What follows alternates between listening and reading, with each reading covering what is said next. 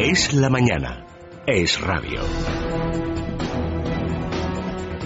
Seguimos en Es la Mañana de Federico contándoles toda la actualidad de la jornada y que pasa un día más por las novedades en relación a las prácticas sindicalistas en Andalucía.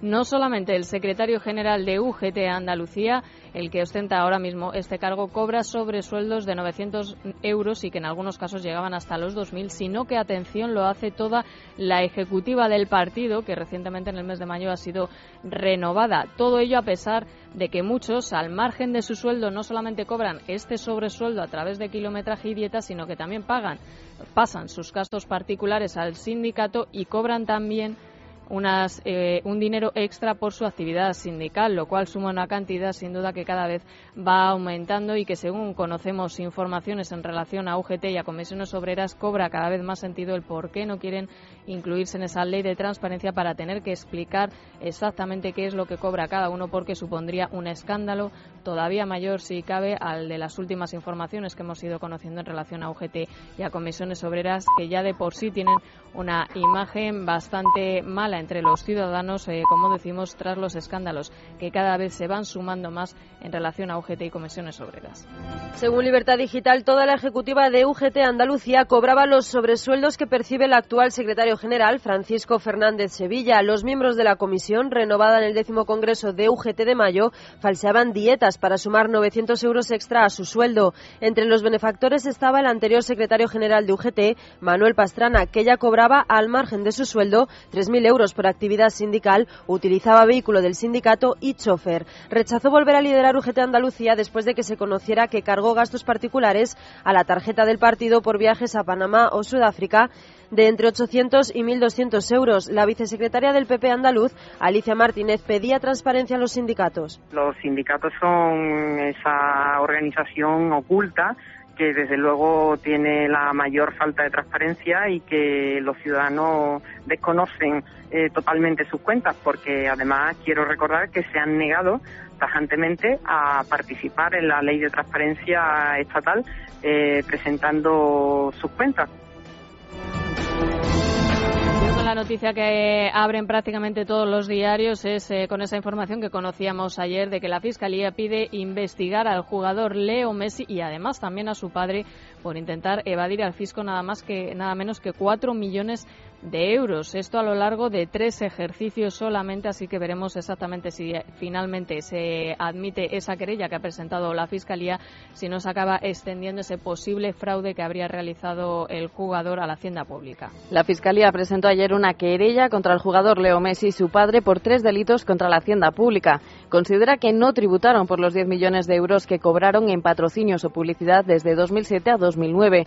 En total habrían evadido 4 millones utilizando sociedades pantalla ubicadas en paraísos fiscales. Messi manifestó en un comunicado que siempre ha cumplido con sus obligaciones tributarias y que se enteró por la prensa de la querella. El juez de la Audiencia Nacional, Fernando Andreu, ha imputado a Miguel Blesa por estafa y publicidad engañosa por la venta de preferentes dentro del caso Bankia. El expresidente de Caja Madrid se encuentra en prisión desde hace una semana por supuestos delitos societarios. En el auto se acusa también a otros dos exdirectivos y seis exconsejeros, entre ellos Gerardo Díaz Ferrán, de los delitos de maquinación para alterar el precio de las cosas y omisión del deber de denunciar el delito. La investigación parte de la admisión a trámite de una nueva querella interpuesta por un empresario jubilado que destinó 340.000 euros a estos productos. Bueno, también, como seguimos hablando de corrupción, es inevitable en este caso referirse a Cataluña por la infinidad de casos de corrupción que afectan a la familia de los Puyol, a prácticamente todos sus hijos. Eh, ayer le preguntaban de nuevo a Jordi Puyol, al expresidente catalán, por la imputación, entre otros, también de su propio hijo, de Oriol Puyol, en el caso de las ITV y también por los casos de corrupción que se van conociendo poco a poco a través de los medios de comunicación. Y decía en esta ocasión, después de que recordarán hace varios meses afirmara en Antena 3 eh, qué es eso de la UDEF, cuestionando la investigación que llevó a cabo la policía, decía ayer después de esa imputación de su hijo, que él no responde por ellos y que ya son eh, mayores de edad, es decir, quitándose un poco de en medio. Els meus tienen entre 42 y 54 años. Mis hijos tienen entre 42 y 54 años y por tanto tienen su vida propia. Yo respondo de mí mismo y ya lo hice. Pues eso, que en este caso no quiere responder en relación a los casos de corrupción que afectan a sus hijos, o si lo hace es para decir que él no tiene absolutamente nada que ver defendiéndose a sí mismo. En cuanto a Cataluña, también hay novedades sobre la televisión eh, pública, los tres, siete canales que tiene ahora mismo la Generalidad Cataluña y que al parecer podrían verse afectados dos de ellos en una reducción de plantilla, pero eso sí sigue el gasto siendo muy llamativo en esta comunidad para la televisión pública. El Consejo de Gobierno de la Corporación Catalana de Medios Audiovisuales ha presentado un ERE que afectará a 312 trabajadores de TV3 y Cataluña Radio. La medida incluye la externalización de la publicidad y un recorte salarial del 7,5% al resto de la plantilla, unas 2.200 personas que continuarán trabajando en los medios públicos. Según el Consejo, estas medidas son consecuencia de no haber sabido reducir el gasto. Este año cuentan con un presupuesto de 260 millones de euros, un 17% menos que en 2012. Según ABC, la Generalidad podría tener que pagar hasta 20 millones de euros a los dueños y gestores de la Monumental por prohibir los toros en Cataluña. Según este diario, la sanción pretende compensar a las empresas Balañá y Matilla por no poder utilizar la plaza para su fin principal. En ningún caso se estudia la expropiación. Hasta el momento se han rechazado 24 de las 29 solicitudes de compensación realizadas por toreros, ganaderos y otros afectados. El dinero de la indemnización deberá incluirse en las cuentas de 2013. En relación a los eh, partidos políticos, APP y PSOE han alcanzado su primer pacto en lo que va de legislatura y desde hace muchísimos años para defender una postura común ante Bruselas en sobre todo lo que se refiere al desempleo juvenil, un pacto al que esperan que puedan unirse el resto de agrupaciones políticas. Eh, hoy van a continuar las negociaciones en ese sentido y ayer Mariano Rajoy y Alfredo, eh, Alfredo Pérez Rubalcaba de nuevo nos ofrecían una sesión de control al Congreso bastante light, podría decirse, después eh, de que en las últimas semanas ambos hayan evitado criticarse mutuamente al menos de una manera bastante contundente. Partido Popular y Partido Socialista se reúnen con el resto de grupos parlamentarios para intentar alcanzar un acuerdo de cara al próximo Consejo Europeo tras el pacto sellado ayer entre Mariano Rajoy y Alfredo Pérez Rubalcaba. CIU, PNV y UPyD se podrían sumar hoy a este pacto. Tras escenificar un acercamiento en el Congreso, Rajoy hacía una llamada telefónica a Rubalcaba para cerrar el pacto. El acuerdo se votará en el Congreso.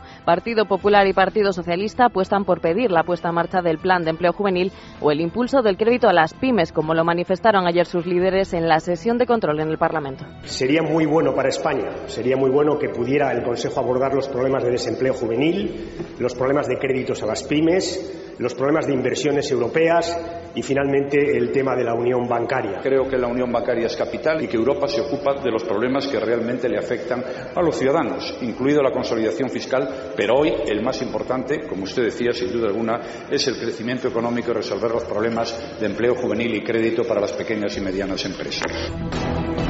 Mariano Rajoy ha afirmado que el Gobierno no tiene ninguna intención de subir el IVA ni elevar la edad de la jubilación. Montoro decía que la reforma fiscal del Ejecutivo supondrá reducir la fiscalidad para los que menos renta tienen y para las capas medias. El presidente extremeño José Antonio Mónago negaba que la bajada del IRPF en su comunidad sea una rebelión. No hay ninguna recomendación de la Comisión que nos diga que subamos el IVA y el Gobierno no tiene intención de subir el IVA. Y la reforma que vendrá será la de reducir la fiscalidad. La fiscalidad sobre los que menos renta tienen eh, y sobre las capas medias. Y esa reforma empieza aplicando el año próximo el IVA de caja. Por lo tanto, de rebelión no. Yo estoy convencido que el señor Rajoy está totalmente de acuerdo con la propuesta que se ha hecho desde Extremadura una vez que esta comunidad ha estabilizado sus cuentas.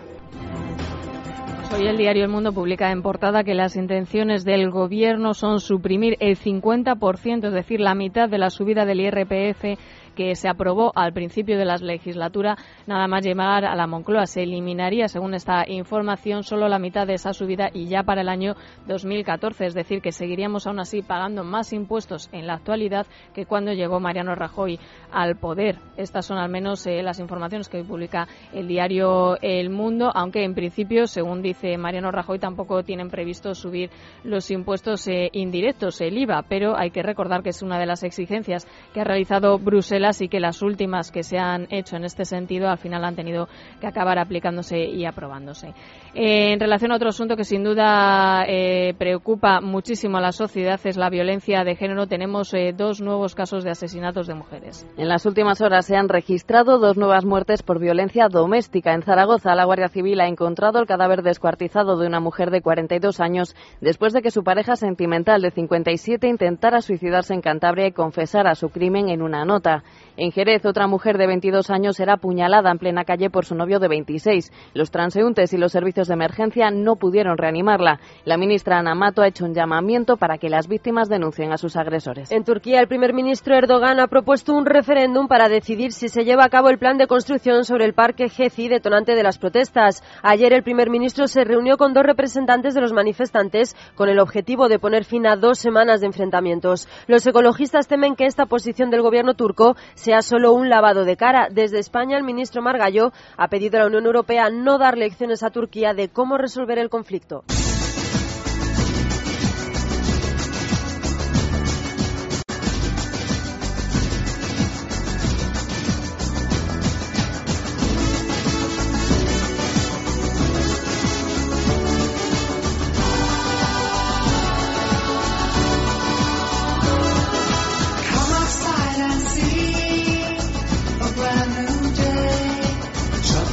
Británico Pet Shop Boys, los reyes del techno pop, con más de 100 millones de discos vendidos desde su aparición en los años 80, actúan hoy en la primera jornada del Festival Sonar en Barcelona, que hasta el 16 de junio va a ofrecer cerca de 140 actuaciones. El Sonar, que este año cambia de localización diurna con el traslado de su tradicional sede junto a la Rambla a un espacio más amplio en el recinto Montjuïc, espera poder alcanzar los 90.000 espectadores del jueves 13 al sábado 15 de junio. Much more simple when you're